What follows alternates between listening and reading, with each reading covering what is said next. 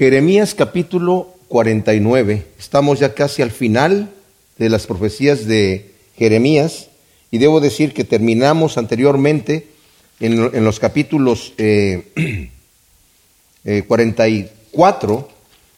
es donde vimos ya las últimas palabras del profeta Jeremías. El libro de Jeremías, como he dicho en otras ocasiones, sus profecías no están en un orden cronológico, están de diferentes maneras. Y de hecho, el capítulo que vamos a ver ahora, ustedes saben que la Biblia no fue escrita en capítulos y versículos, esa división se hizo muy posterior para que nosotros pues, pudiésemos encontrar los pasajes rápidamente, pero estas divisiones son hasta cierta manera arbitrarias. Las, personas que las, las, hicieron, las hicieron porque pensaron que sería bueno hacerlas así, pero aquí tenemos en el capítulo 49 varias profecías sobre Amón, sobre Idumea, sobre Damasco, sobre Sedar y Azor y sobre Elam, que no necesariamente están eh, profetizadas al mismo tiempo, sino también esas mismas profecías que están dentro del mismo capítulo están en diferente orden cronológico, ¿verdad? Y eh, en diferentes ocasiones fue cuando el profeta Jeremías habló de estas profecías. Ahora, cuando terminamos nosotros, y dije las últimas palabras del profeta Jeremías que las habló en el capítulo 44, ahí, ahí es en donde el profeta Jeremías termina en Egipto, porque se lo llevan a él y a Baruch, ¿verdad? Los pocos que quedaron ahí, aunque Jeremías les había dicho que no, se, que no que obedecieran al Señor, que se quedaran allí donde los había dejado Nabucodonosor, ya había conquistado Judá y Jerusalén estaba destruida, pero dijo, quédense allí, porque habían asesinado, un tipo Ismael había asesinado a, al gobernador que había dejado ahí Nabucodonosor, y como tenían temor estos señores, le dijeron, no, nos vamos a Egipto, pero se fueron en contra de la palabra del Señor. Y les había dicho ya, Jeremías, si ustedes se van para allá, el mal que ustedes creen que les va a llegar acá, les va a llegar a ustedes allá, en Egipto. La espada que ustedes temen aquí, de Nabucodonosor, si se quedan no les va a pasar nada, el Señor los va a proteger. Pero si se van allá, la misma espada de Nabucodonosor los va a alcanzar. Y vimos en ese capítulo 44 que ya no sabemos el final de Jeremías, no sabemos en qué terminó, si hay varias teorías, algunos dicen que a lo mejor se regresó a Babilonia y otros que no, sabemos qué pasó o que murió allí en Egipto. No sabemos nada de él, no se nos dice nada. Pero estas profecías que vienen aquí posteriores son profecías anteriores, cuando todavía él estaba allí en Judá y estaban ahí los diferentes reyes, que él estaba dando estas profecías. Ahora, debo decir una cosa aquí, mis amados, estas profecías son un poquito oscuras en el sentido de que son de juicio. Todas las, esas profecías son de juicio. Pero les voy a decir por qué. Kenny estaba diciendo, ah, cuando estaba anunciando el, estudio, que la historia nos enseña cosas. Y sí nos enseña, específicamente si sabemos nosotros nuestro principio. Nuestro principio es que Dios creó todas las cosas, ¿verdad? Y como sabemos cuál es nuestro principio, sabemos cuál es nuestro final. La historia va caminando en forma lineal, no circular. No es que todo vuelva otra vez a, a lo mismo. Y, no, va eh, lineal y va hacia un final. Dios creó al hombre, lo puso sobre la tierra, le entregó a su pueblo, le entregó los mandamientos. Desde el principio, Adán y Eva sabían los principios de Dios, ¿verdad?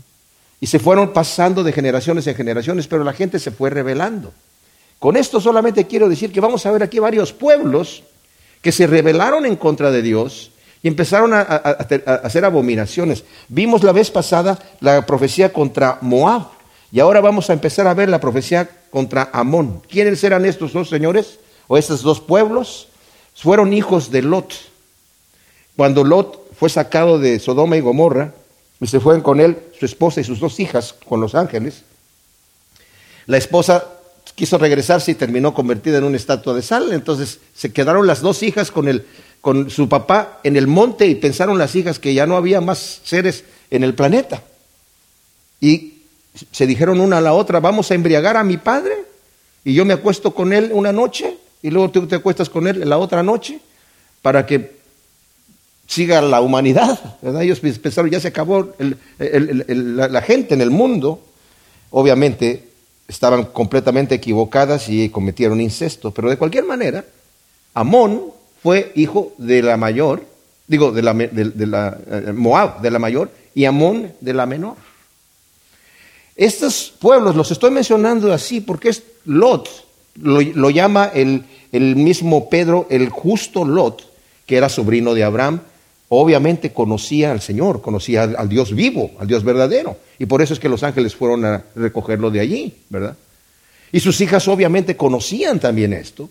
Y, pero ¿qué sucede? Los, los pueblos, estos pueblos terminaron, ¿saben en dónde terminaron? Terminaron allí en Canaán, donde estaban la, gente totalmente perversa, que el Señor incluso dijo, por la maldad que de estos pueblos la, la tierra misma los está vomitando. Y por eso estos juicios vienen aquí, aunque no fueron en sí conquistados por eh, Josué cuando entraron a la tierra prometida, porque el Señor le dijo, respeta esos pueblos porque son parientes de ustedes. Tanto Edom, que fue, el, Edom era el, el, pueblo que venía de la descendencia de Esaú, el hermano de Jacob. Jacob después el Señor le cambió el nombre a Israel, ¿verdad? y Moab y Amón, que también eran los hijos de Lot, ¿verdad? Dice, respeta a esas naciones, no las invadas. Más adelante ellos quisieron hacer guerra, ¿verdad? Con Israel y eventualmente David los conquistó, pero después ellos se volvieron a rebelar con los reyes que, empezaron a pecar en contra de Dios y volvieron a establecerse como, como potencias, o sea, como naciones. Ambas dos, esos dos, tanto Moab como Amón, vivían en lugares privilegiados con demasiada lluvia, con demasiada agricultura, con muchísimo ganado, con muchísima riqueza. Tenían demasiado tiempo de ociosidad para pasar el rato si querían, ¿verdad? Entonces, eso eh, también les, los llenaba de un orgullo tremendo, de un orgullo tremendo. Y, como vamos a ver, se prostituyeron con dioses abominables, abominables, ¿verdad? Por eso el Señor también eh, los va a tener que echar de ahí. Entonces, dice la primera eh, el primer versículo aquí, sobre los hijos de Amón, así dice Yahvé, ¿no tiene hijos Israel? ¿No tiene heredero? ¿Por qué entonces Milcom toma posesión de Gad y su pueblo se establece en sus ciudades? O sea, esta profecía de juicio y castigo contra Amón por haberse aprovechado de Gad, Gad fue llevado cautivo, que era la tribu, ustedes saben, cuando entraron, el pueblo de Israel entró a la tierra prometida, no pudieron pasar por el pueblo de Edom porque salió el ejército de, los edomitas y le dijeron, aquí no vas a pasar. Y el Señor le dijo, respeta y date la vuelta. Entonces se dieron la vuelta y a los, eh, de Moab también los respetaron. Y estaba Moab, luego estaba Amón al norte, pero en medio estaba el reinado de Seón que le había quitado territorio a, Moab. Pero ya era del rey Seón. Y cuando quisieron pasar por ahí los israelitas, salió el ejército del rey a hacerle guerra a Israel y perdió la guerra el rey. Entonces los israelitas tomaron ese territorio de ahí, ¿verdad? Más adelante el rey de Basán también salió para hacerles la guerra, que estaba más al norte, territorios excelentes, ¿verdad? Y también ganó Israel esa batalla. Entonces la tribu de Rubén, la tribu de, de Gad y media tribu de Manasés llegaron con Josué a decirle, mira, esta tierra es muy buena, nos gustaría poder poseer esta tierra y, hasta incluso eh, Josué se molestó, dijo, pero ¿cómo? Si la tierra prometida que el Señor nos está dando está del otro lado del Jordán y ustedes no van a ir con sus hermanos a, pelear. No, sí vamos a pelear, pero nos gusta quedarnos acá. Entonces, ese quedó como territorio de Israel. Gad era el lugar de que se está recibiendo aquí. Gad, por cuanto el pueblo pecó contra el Señor, el Señor enviaba a los enemigos de Israel y pues perdían la, guerra. Entonces, Gad fue cautivo por el rey Tiglat Pileser eh, de los asirios, ¿verdad? Dios está en Primera de Crónicas 6, del 25 al 26. Eso fue antes de que los asirios tomaran posesión de todo lo que es Israel. En una de las, de las batallas que tuvo este rey, por cuánto, ¿verdad? Eran, se habían rebelado en contra del Señor. ¿Y qué hizo Amón? Tomaron el territorio. Sea, como ya estaba vacío y se habían llevado a, los, a la tribu de Gad, ellos volvieron a tomar ese territorio que no les correspondía. Y por eso el Señor está diciendo, ¿verdad? Que no tiene herederos, ¿verdad? Está herado contra Amón porque es, eh, eh, eh, se posesiona de un territorio que el Señor le dio a una de las tribus, Gad, ¿verdad? Que no tiene herederos, que no sus hijos tienen el derecho de volver otra vez a tomarse posesión de este, este territorio para que ustedes lo estén tomando. Y otro detalle que dice aquí, ¿verdad? Dice, ¿por qué entonces Milcom toma posesión de Gad? Esto es importante porque Milcom es uno de los dioses, de los ídolos, de los amonitas. Milcom también es Moloch. Moloch era ese ídolo abominable que lo, de, de fierro que lo calentaban, ¿verdad? Y quemaban allí, al ponían las, las manos al rojo vivo y ponían ahí los bebés para sacrificarlos. ¿Cuáles bebés? Los bebés que a veces nacían de sus orgías, que las hacían en honor a este Dios abominable. Entonces el Señor está diciendo, eh, esto es importante porque dice, ¿por qué entonces Milcom toma posesión de Gad? O sea, esto es desafiar. Está invadiendo, nuestro Dios está invadiendo el territorio del, del Dios de los hebreos. Es lo que está diciendo. O sea, aquí Moloch está venciendo a Yahvé. ¿Se imaginan ustedes? O sea, entonces el Señor dice, porque está este, este ídolo, se está estableciendo ahí en esas ciudades. Fue también Baalis, rey de los amonitas, el que envió a Ismael, cuando yo dije ahora que este Ismael que mató a Gedalías, el gobernador que puso Nabucodonosor, este rey de Amón envió a este Ismael, hijo de Netanías, que era un judío, a matar a Gedalías y a llevarse cautivos a los pocos israelitas que quedaban ahí de los de Judá, a llevárselos como esclavos a, Amón, ¿verdad? Y ah, no pudieron porque lo sorprendieron los judíos, pero de cualquier manera está ese detalle ahí de la maldad de Amón, ¿verdad? Para que sepamos qué gente es esta que está aquí. Entonces dice el versículo 2. Por tanto, vienen días, dice Yahvé, en que haré resonar alarma de guerra contra Rabá de los hijos de Amón. Será convertida en montón de ruinas y sus ciudades serán puestas a fuego. Entonces Israel desposerá a quien lo desposeyó, dice Yahvé. Yahvé pasa sentencia contra ellos porque, por, esa intrusión. Y va a ser que se oiga alarma de guerra en Rabá. Era la capital del reino amonita, Rabá, ¿verdad? Y Amón dice va a ser convertida en un montón de ruinas y entonces Israel va a poder recuperar el territorio que le robaron. Grita de dolor, oh Esbón, porque Ai está siendo destruida. Llorad, hijas de Rabá, vestidos de cilicios. Lamentaos y corred de un lado a otro entre los vallados, porque Milcom irá en cautiverio con sus sacerdotes y príncipes juntamente. Ahora, Esbón era una ciudad de Seón, rey de los amorreos. Originalmente pertenecía a los moabitas. Nos lo dice allí en números 21 del 25 al 30 y en 34 también. Moisés dio esta ciudad de Esbón a los rubenitas, a la tribu de Rubén. Después de su conquista ellos reconstruyeron esta ciudad de Esbón. Pero ahora ya, aquí dice que va a ser destruida también, ¿verdad? Grita de dolor, oh Esbón, porque Ai está siendo destruida. Este Ai que se menciona aquí no es la misma que conquistó Josué, porque Josué conquistó una Ai, una eh, ciudad Ai, esta es otra ciudad que tiene el mismo nombre, es una de las ciudades de los amonitas. Y dice aquí, y Milcom, este dios, el Moloch, va a ser llevado en cautiverio. O sea, ese Dios no tiene ningún poder, ese ídolo abominable. Cuando el Señor envíe a Nabucodonosor, va a ser destruido ese Dios. Entonces, ¿por qué te glorías de tus valles, de tu valle de abundancia, oh hija apóstata? Tú que confiaste en sus tesoros y decías, ¿quién vendrá contra mí? Mira, yo envío un terror sobre ti, dice Adonai Yahvé Sebaot, que te rodeará por todas partes y seréis expulsados cada cual delante de sí mismo, y no habrá quien recoja a los fugitivos. Después cambiaré la suerte de Amón, dice Yahvé. Ahora, vuelvo a explicar. Nuestra historia es lineal. Vamos hacia un destino final. El Señor está advirtiendo, guarda mis mandamientos, anda en mis caminos, porque si no va a haber un juicio. Ya hemos mencionado la ira de, Dios y yo la voy a seguir mencionando. No es una ira como la ira del hombre, explosiva, ¿verdad? Una ira que, simple y sencillamente de repente porque se airó y me... No, la ira de Dios es una ira constante contra el pecado por su propia naturaleza. Tiene conflicto Dios con el pecado porque Él es santo. Tiene una ira constante con el pecado. Entonces, cuando desobedecen a esta gente, aquí le está diciendo incluso hija apóstata. Yahvé, como lo había hecho con Moab, reprende a Amón por confiar en sus riquezas y su abundancia, que desafortunadamente esas riquezas y esa abundancia alimentaba la soberbia de este pueblo, porque se creían autosuficientes. Eso pasa mucho con el ser humano, ¿verdad? Cuando se cree autosuficiente, ¿verdad? Y le llama hija apóstata. ¿Por qué? Porque eran descendientes de Nod, conocieron anteriormente a Yahvé, pero ya se habían vuelto a los ídolos y a unos ídolos terriblemente abominables.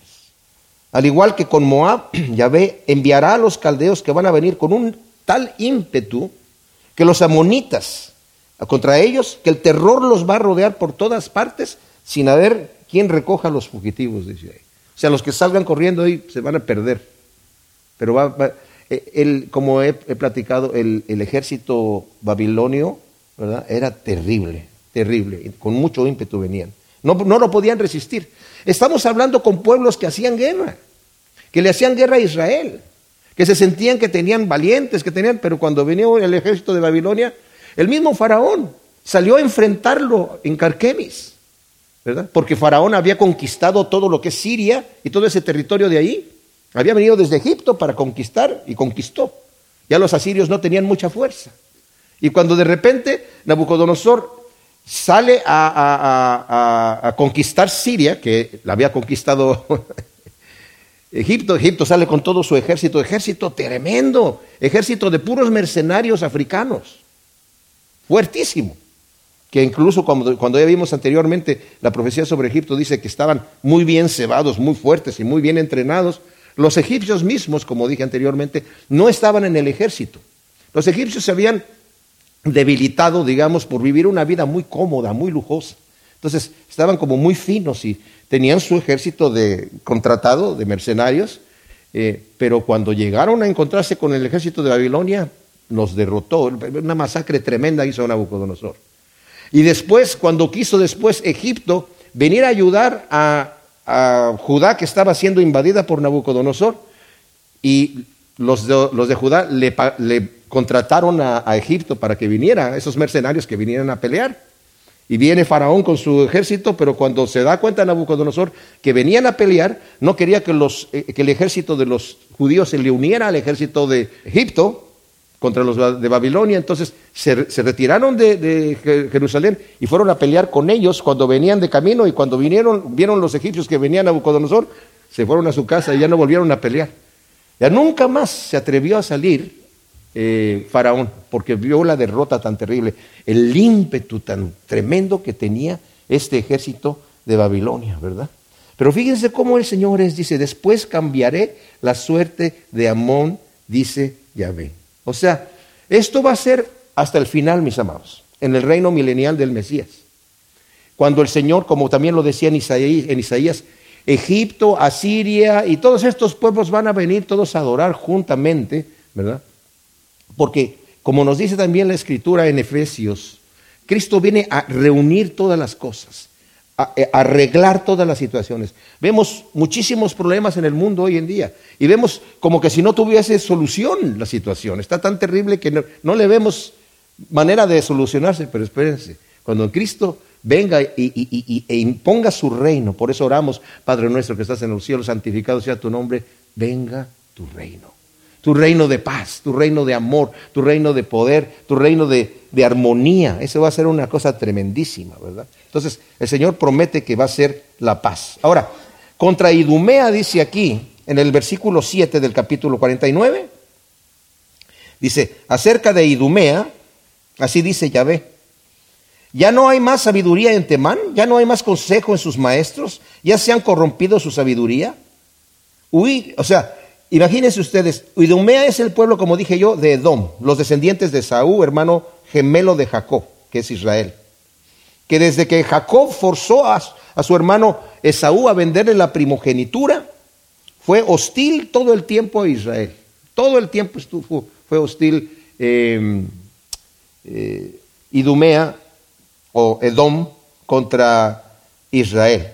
De hecho, Vamos a leer esta profecía, pero antes de leer esta profecía quiero leerles la profecía de Abdías, que es casi igual a, esto que vamos a leer aquí, ¿verdad? Especialmente versículo 6.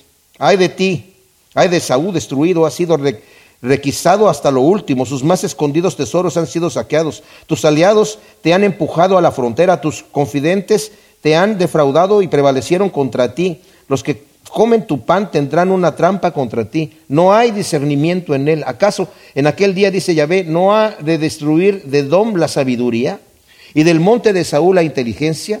Se acobardarán tus valientes, oh temán, y se extinguirán los varones del monte de Esaú a causa de la enconada violencia contra tu hermano Jacob te cubrirá la vergüenza y serás para siempre destruido. O sea, eso está hablando, mis amados, de que había siempre una pugna tremenda de Edom a contra de Israel. Y se aprovechaban de ellos, pero de forma terrible. O sea, cuando llegaba el enemigo y atacaba, ellos atacaban también. Cuando llegaba el enemigo y despojaba, ellos también despojaban. De hecho, aquí en Abdías nos dice, aquel día te pusiste del bando contrario. El día en que los extranjeros capturaron su ejército y los de tierra extraña entraban por sus puertas y echaban suerte sobre Jerusalén, tú eras uno de ellos. No recrees tu vista en el día de tu hermano, en el día de su calamidad, ni te alegres a costa de los hijos de, Judá en el día de su destrucción. O sea, estos señores se, alegraban de que estaban siendo vencidos y conquistados por el enemigo, los de Don, ¿verdad? Ni entres en la puerta de mi pueblo en el día de su infortunio, ni disfrutes de su desgracia en el día de su infortunio, ni eches mano a sus bienes en el día de su infortunio. O sea, ellos también robaron, como venían los otros a despojar, ellos también entraban a despojar. Y fíjense lo que dice el versículo 14 aquí en Abdías. Ni aguardes en las encrucijadas para asesinar a sus fugitivos, ni entregues a sus supervivientes en el día de la angustia. O sea, estos señores no solamente estaban atacando a Israel y ellos llegaban y lo atacaban también y le robaban también y se alegraban de que estaban siendo atacados, pero además de eso, estaban en las encrucijadas de los caminos por aquellos que venían huyendo de los ataques del enemigo, los mataban ahí. Entonces, el juicio que vamos a ver aquí a, Edom va a ser un, un juicio terrible a Idumea por cuanto atacaron al pueblo de Israel de esa manera, ¿verdad? Y se aprovecharon de la desgracia del pueblo de Israel. Y el Señor lo va a tomar en una manera personal contra Idumea.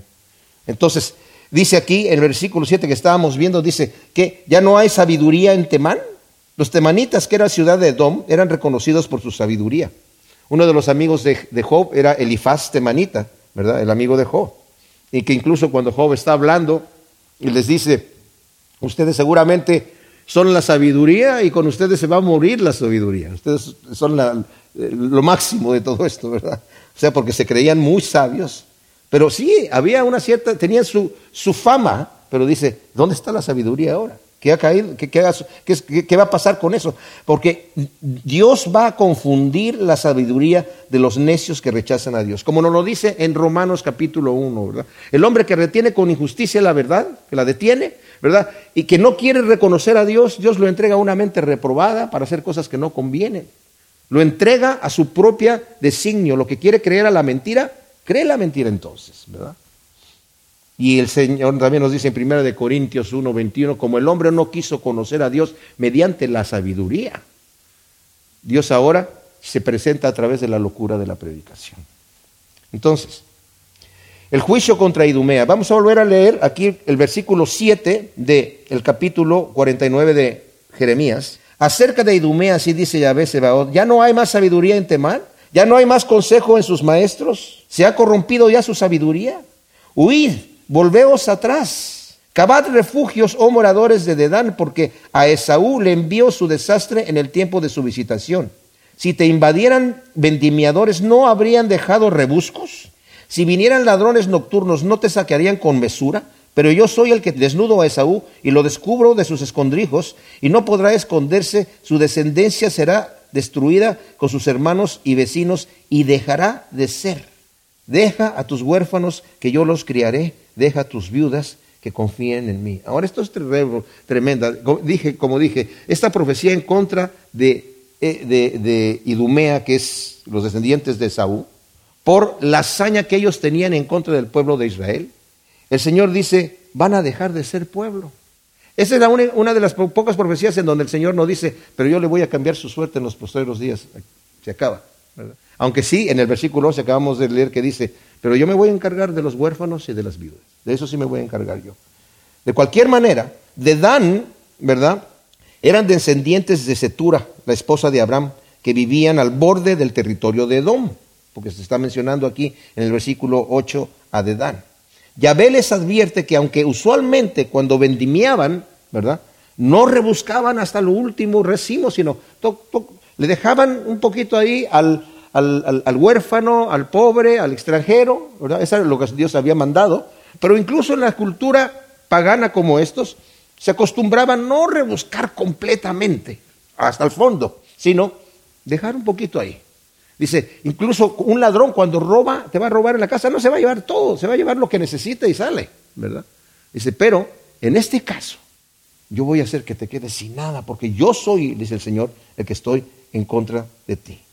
Yo soy el que te desnudo y te descubro de tus escondrijos y no podrá esconderse, su descendencia será destruida. Y quiero volver a leer aquí, del versículo 10 al versículo 14, en otra versión de Abdías, ¿verdad? Tú, Edom, quedarás en vergüenza, dice el profeta Abdías, que también contemporáneo de, de Jeremías, ¿verdad? Tú, Edom, quedarás en vergüenza y serás destruido por completo por haber tratado con violencia a tus parientes, los israelitas. Cuando un ejército enemigo atacó la ciudad de Jerusalén y derribó sus portones, tú te portaste igual que ellos. Viste cómo se repartían las riquezas de la ciudad y no hiciste nada para impedirlo. Tú también robaste. No debiste haberte alegrado cuando tus hermanos sufrían. No debiste haberte reído cuando Judá estaba en ruinas. No debiste burlarte de ellos cuando estaban angustiados. No debiste entrar en Jerusalén ni alegrarte de su desgracia cuando mi ciudad, dice el Señor, era destruida. No debiste robarle sus riquezas cuando ya no podía defenderse. No debiste quedarte donde se cruzan los caminos para matar ahí a los que salían huyendo. No debiste haberlos entregado en manos de sus enemigos cuando ya no sabían qué hacer. ¡Wow! O sea, el Señor, como dije yo, mis amados, son profecías duras. Pero el Señor no se queda pasivo ante la maldad. Y saben qué? No quiero que se oiga mal esto, pero a mí me da gusto la ira de Dios en este sentido. No porque sea morboso de que yo quiero que el Señor esté. No, sino porque la ira de Dios es va a terminar con el pecado y eso me da una confianza de que en el cielo no va a haber ningún mal. No va a haber ningún mal. Ahí ya no va a haber más tristeza, ahí no va a haber más dolor, ahí no va a haber más ladrón, ahí no va a haber más nada. No, no asesino nadie. Va a ser un reino de amor. Y qué bueno que el Señor tenga esa ira contra el mal. Pero como dije, promete hacerse cargo de las viudas y de los huérfanos. Dice, yo los criaré. Porque así dice Yahvé, dice el versículo 12. He aquí, los que no estaban condenados a beber el cáliz lo han tenido que beber, y serás tú el que ha de irse sin castigo. No serás absuelto, sino que tendrás que beber inexorablemente, por cuanto he jurado por mí mismo, dice Yahvé, que Borsa será un asolamiento, un oprobio, una soledad y una maldición, y todas sus ciudades serán desolaciones perpetuas.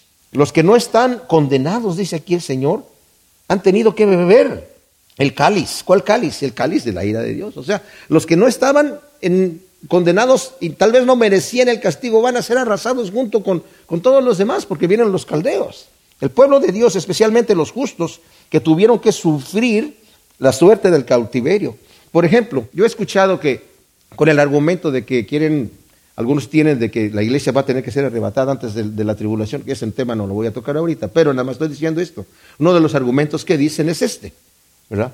Porque, como le dijo Abraham al Señor, ¿a poco vas a tú a castigarle al justo con el injusto? No, el juez de toda la tierra va a hacer eso.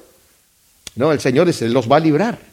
Y sí, ciertamente el Señor los va a librar. A su pueblo lo, lo libró en Egipto. Ahí mandó plagas, pero a su pueblo lo libró y no le pasó nada.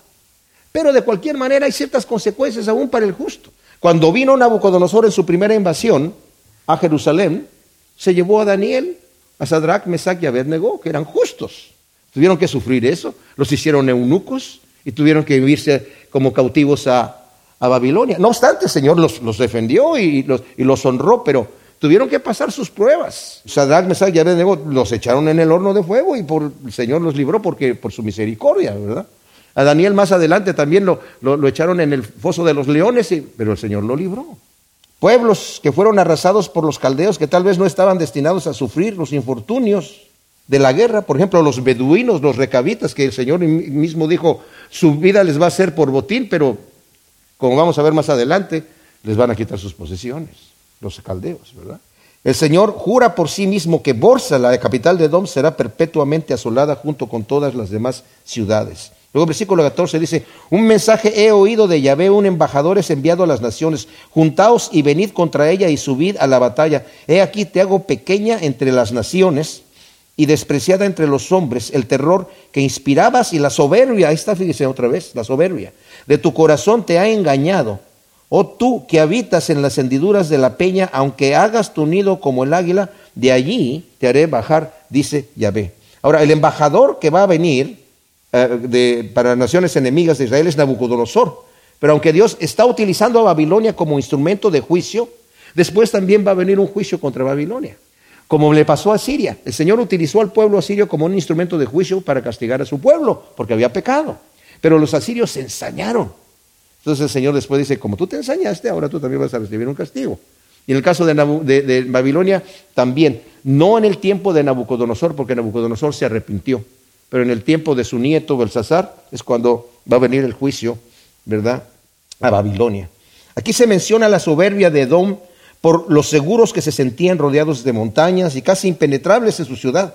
La ciudad de Petra, que era parte de lo que era Edom, que ustedes seguramente han visto fotografías, estaba muy protegida porque para entrar allí no podían entrar los ejércitos, no podían entrar los carros allí. Y por dentro estaba, son 40 kilómetros cuadrados por dentro. La ciudad, ellos se sentían completamente protegidos. Dice el Señor, bueno, aunque te, ocultes en la, en la, hendidura de la peña, de allí te voy a, sacar yo también. El versículo 17 dice, y Dumea se convertirá en desolación, todo el que pase por ella silbará de asombro al ver sus heridas. Será como la catástrofe de Sodoma y de Gomorra y sus ciudades vecinas, dice Yahvé, así nadie morará allí, ni la habitará hijo de hombre como un león que sube de la espesura del Jordán a pastizales de perenne verdor, así los espantaré de repente y me adueñaré de los escogidos, porque ¿quién es semejante a mí? ¿Quién me desafía? ¿Quién es aquel pastor que me podrá resistir? Ahora, estábamos hablando de la soberbia de Idumea, que ellos también estaban desafiando a Dios. A nosotros no nos va a pasar nada. Nosotros estamos seguros aquí, ¿verdad? Entonces el Señor dice, yo voy a estar allí y voy a... Dice, ¿quién, ¿quién me desafía a mí? ¿Quién me desafía aquí? El Señor dice que va a ser convertida en total desolación, de tal manera que el que pase de ahí va a silbar de asombro al ver su ruina. La catástrofe de destrucción será tal que es eh, comparada a la catástrofe de Sodoma y Gomorra que quedó inhabitable. Va a enviar a Nabuzaradán, que era el capitán del, ejército de Nabucodonosor, el general, ¿verdad? de, y, de Babilonia, como un león sobre Edom, dice, y el pastor de ellos, su rey, no podrá resistirle tampoco. El versículo 20 dice, por tanto oíd el destino de Yahvé contra Edom y sus planes contra los moradores de Temán, la ciudad de, otra ciudad de Edom. No arrastrarán a los más pequeños de su rebaño, no destruirán sus moradas con ellos. Al estruendo de la caída tiembla la tierra, clamor cuyo eco se oye en el mar rojo. He aquí, él se remonta y vuela, se abalanza como el águila y extiende sus alas contra Borsa, la capital de Edom. En aquel día el corazón de los valientes de Edom será como el corazón de una mujer en angustias de parto. Ahora, Yahvé concluye esta profecía de juicio, de destrucción contra Edom, que va a arrasar hasta los más pequeños con sus muradas. O sea, los babilonios no respetaban mujer, anciano, niño. Los que querían mataban y los que querían se los llevaban como esclavos. Nabuzaradán ahora, e, este capitán del ejército, eh, es tipificado como una águila que se abalanza contra Borsa y que es la región en donde está Petra. Ahora, muchas de las profecías tienen dos cumplimientos, ¿verdad? También está un cumplimiento de esta águila, que es un futuro de esta profecía, que el águila, algunos comentaristas lo ven como Cristo, que de manera sobrenatural, según nos dice Apocalipsis 12:6, va a proteger a su pueblo Israel en los tres años y medio posteriores de la tribulación, donde el anticristo va a estar persiguiendo a los judíos, el Señor los va a esconder justamente en la ciudad de Petra. Y de alguna manera sobrenatural los va a, proteger ahí. Entonces, algunos ven esta, esta profecía de aquí también aplicable al pueblo de Israel, no al pueblo de Dom, pero a la ciudad de Petra, ¿verdad? En donde va a estar siendo protegido el pueblo de Israel. Ahora, en el versículo 23 empezamos a ver la profecía sobre Damasco. Y nos dice así, acerca de Damasco, se confundieron Amat y Afar, porque malas noticias han oído, se derriten en aguas de desmayo, no pueden sosegarse, Damasco se debilita y se apresura a huir. El temblor se ha apoderado de ella, dominada por la angustia y por los dolores como de mujer parturienta. Damasco era la metrópoli del reino de Siria, al norte de Canaán, y constante enemigo de Israel. Se mencionan dos ciudades importantes de Siria, aquí también, Amad y Afar. Se derrite, dice, se debilita, se desmaya al ver su inevitable desgracia, y cuando utiliza, como ya lo utilizó también en el versículo, eh, al final del versículo 22, acerca de Edom, ¿verdad? Que dice que es va a ser la mujer que está dando a luz, que no puede, no puede contender con los dolores que la cometen, porque le vienen, le vienen. Por eso lo está asemejando eso. Te va a venir una desgracia y no vas a poder contener los dolores de, la desgracia que te va a venir por tu rebeldía, por tu soberbia. Ahora, Damasco siendo la capital, eh, o sea, eh, de Siria, la ciudad importante, también era un, lugar mucho, muy orgulloso. ¿eh? Y por eso nos dice aquí, el versículo 25, ay, cómo está abandonada la ciudad famosa, la villa de mi regocijo. Sus jóvenes caen en las plazas aquel día y todos los hombres de guerra han sido reducidos al silencio, dice Yahvé Sebaot. Haré encender un fuego en el muro de Damasco que devorará los palacios de Ben Hadad. Ahora, el clamor del versículo 25, donde dice, ay, cómo está abandonada la ciudad famosa, la villa de mi regocijo, pareciera que sale de la boca de un ciudadano de ahí de Damasco, que está viendo las desgracias que están pasando ahí, ¿verdad? De los que no huyeron de la espada de los caldeos que están ahí, y se describe la masacre de los jóvenes y la impotencia de los hombres de guerra. Nuevamente, estamos hablando de naciones que tenían hombres valientes, pero no se atreven a defenderse como vimos anteriormente con Moab, que dices, los padres incluso abandonan a sus hijos ahí, que los maten y salen corriendo por ahí, porque era tal el terror que infundían estos caldeos a, la gente, ¿verdad? Entonces se describe esta masacre de los jóvenes, la impotencia de los hombres de guerra, al igual que la destrucción de los suntuosos palacios que tenían ahí con el fuego. Y se menciona a Benadad porque Benadad era uno de los reyes orgullosos de ahí de, de Damasco, ¿verdad? En el versículo 28 viene otra profecía acerca de Sedar y Azor. Dice, la profecía de contra Sedar es que eran descendientes de Ismael, eran pastores de grandes rebaños y habitaban en tiendas. Y también es contra Azor, cabeza de reinos que conquistó Josué, ¿verdad? Y nos dice así, contra Sedar y contra los reinos de Azor, a los que derrotó Nabucodonosor, rey de Babilonia. Así dice Yahvé, levantaos, subid contra Sedar, destruid las tribus de Oriente, tomen sus tiendas y rebaños, clamen contra ellos, terror por todas partes, huid, andad errantes en lejanos países, habitad en refugios, oh moradores de Azor, dice Yahvé, porque Nabucodonosor, rey de Babilonia, tiene planes y designios contra vosotros. En pie, marchad contra un pueblo confiado, que habita tranquilo, sin puertas ni cerrojos, y vive solitario, dice Yahvé. Sus camellos serán por botín, y la multitud de sus ganados por despojo. Y los esparciré por todos los vientos, arrojados hasta el último rincón, de todos los lados les traeré su ruina, dice Yahvé. Azor será cubil de chacales, una desolación perpetua, nadie habitará más allí, ni morará hombre alguno. Ahora, estos, estos, estos eh, personas que están aquí, como dije yo, vivían en tiendas. Y porque cuando viven en tiendas, dice, no tienen cerrojos. Eran pastores muy ricos, tenían ganados inmensos. Ellos, como no tenían ejército, se rinden sin ofrecer resistencia ante la invasión de los babilonios que se llevan como botín sus abundantes ganados hasta las cortinas de sus tiendas.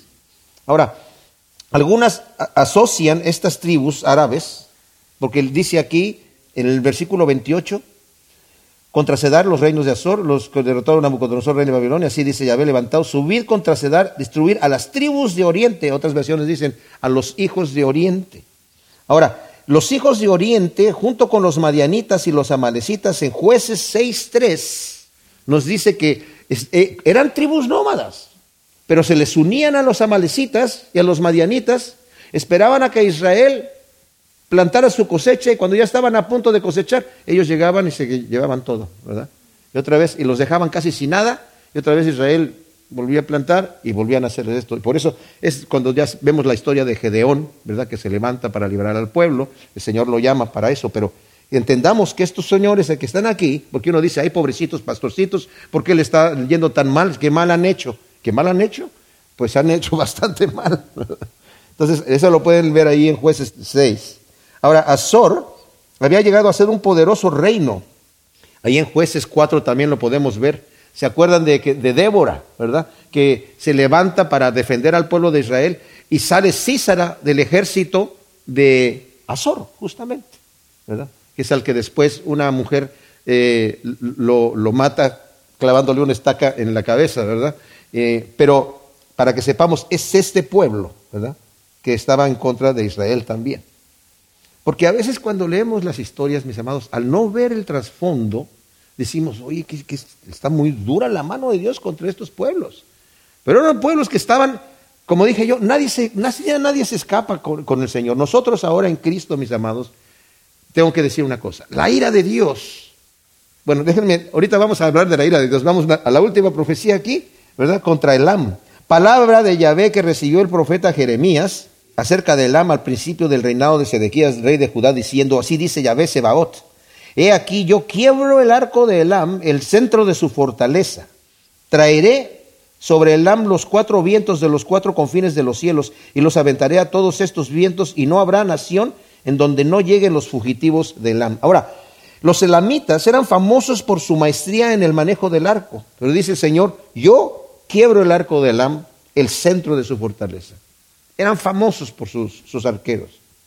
Ahora, es posible que esta profecía, mis amados, fíjense bien, eh, no venga el juicio por mano del ejército de Nabucodonosor. Ellos ah, habían sido destruidos ya anteriormente y ah, se recuperaron. Ellos fueron destruidos en el año 640 por Asiria. Se los llevaron cautivos y nos dice aquí que esa profecía, nos acabamos de leer, dice que es eh, durante el reinado de Sedequías, o sea, como dije, no está en orden cronológico, la profecía está dada por el año 598 al 597 antes de Cristo. Este reino es muy antiguo. Leemos en Génesis 14.1 que, que, Dorlaomer, el rey justamente de, de, Elam, eh, salió a pelear con otros reyes y conquistaron Sodoma y Gomorra y se llevaron cautivo a Lot y después Abraham tiene que salir a pelear contra ellos y, justamente pelean contra este rey de Elam, ¿verdad? Los elamitas, como dije, fueron conquistados en el año 640, pero más tarde se recuperaron. Pero no se recuperaron durante este tiempo, sino hasta después, con los persas, posterior a Babilonia. Entonces es posible que esta profecía que está aquí, seguramente no se está refiriendo a la destrucción de los elamitas por Nabucodonosor, porque ellos ya no estaban allí, se los habían llevado cautivos, pero después, durante el reinado de los persas, regresa. Ahora, dice aquí que los va a aventar a, todos ellos a los cuatro vientos. Fíjense, eh, cuando Alejandro, eh, sabemos que a Babilonia la conquistó el reinado medo-persa, y al, reinado medo-persa lo conquistó Alejandro Magno. Pero cuando murió Alejandro Magno, cuatro generales quedaron eh, en, el, en, el, en, el, mando. ¿Y saben cómo los apodaban? Los cuatro vientos. Entonces es muy probable que esa profecía se esté cumpliendo durante eh, esta época, ¿verdad? Que la destrucción va a venir por mano de ellos. Ahora, dice, haré que el Am desfallezca ante sus enemigos, ante quienes buscan sus vidas, traeré el mal sobre ellos y el ardor de mi ira. Vamos a hablar de la ira del Señor otra vez. Dice Yahvé, enviaré la espada tras ellos hasta consumirlos, colocaré mi trono en el Am y ahí destruiré al rey de los príncipes, dice Yahvé. Pero en los últimos días, dice Yahvé, haré regresar a los cautivos del Am. Todavía está la promesa de la restauración. Yahvé anuncia la destrucción del Am en mano de los que buscan sus vidas. Pero cuando Dios habla acerca del ardor de su ira, se refiere a la ira santa de la que vamos a hablar en un momentito más, que tiene que castigar el pecado. Dios pondrá su trono en el Am, dice aquí, que es una frase que significa que Dios se va a sentar en juicio contra esta nación. No obstante, como Dios es perdonador y lleno de misericordia, al final, en el reinado del Mesías, dice, los voy a restaurar. Ahora, terminamos con este pensamiento de la ira de Dios que compartí el domingo también. La ira de Dios contra el pecado es una ira constante que tiene que permanecer allí y que nos da la confianza de que Dios es santo y no permite el mal. Pero contra mí es la ira también. Ah, escuchamos la frase, Dios ama, Dios aborrece el pecado, pero ama al pecador. Sí, pero al pecador no arrepentido lo va a echar al lago de fuego. Eso no es mucho amor que digamos, pero estoy diciendo, la ira contra el pecado. Pero la ira de Dios hizo posible la cruz de Cristo. Porque el pecado tenía que ser castigado. Y como el Señor no lo quería castigar en mí, lo castigó en Cristo Jesús. Pero la cruz de Cristo también demuestra el amor de Dios increíble por nosotros. O sea que aunque vemos esta imagen aquí, no, no, nos pongamos a temblar, la ira de Dios, la ira de Dios.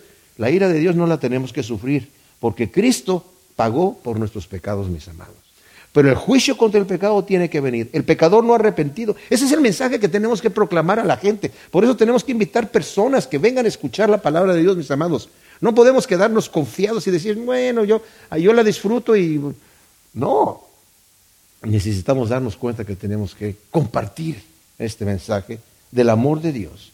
La ira de Dios está en la cruz de Cristo pero ahí está también manifestado el amor. De tal manera amó Dios al mundo que envió a su Hijo unigénito para que todo aquel que en él cree no se pierda, mas tenga vida eterna, porque no envió a su Hijo para condenar al mundo, sino para que el mundo sea salvo por él. Y todo aquel que en él cree no es condenado. Gracias Señor, te damos por tu palabra. Te pedimos que tú siembres estas semillas en nuestros corazones y que sepamos, Señor, que cuando tú hablas, hablas en serio, pero también hablas en serio en cuanto a las promesas que tenemos en ti, Señor. Y gracias por tu amor y tu misericordia, Señor. Gracias porque no solamente sabemos que tú vas a tener juicio contra el pecado, pero el juicio ya lo hiciste en la cruz de Cristo. Y todos los que venimos a ti, Señor Jesús, recibimos tu perdón, tu misericordia y tu justicia. Te alabamos en el nombre de Cristo Jesús. Amén.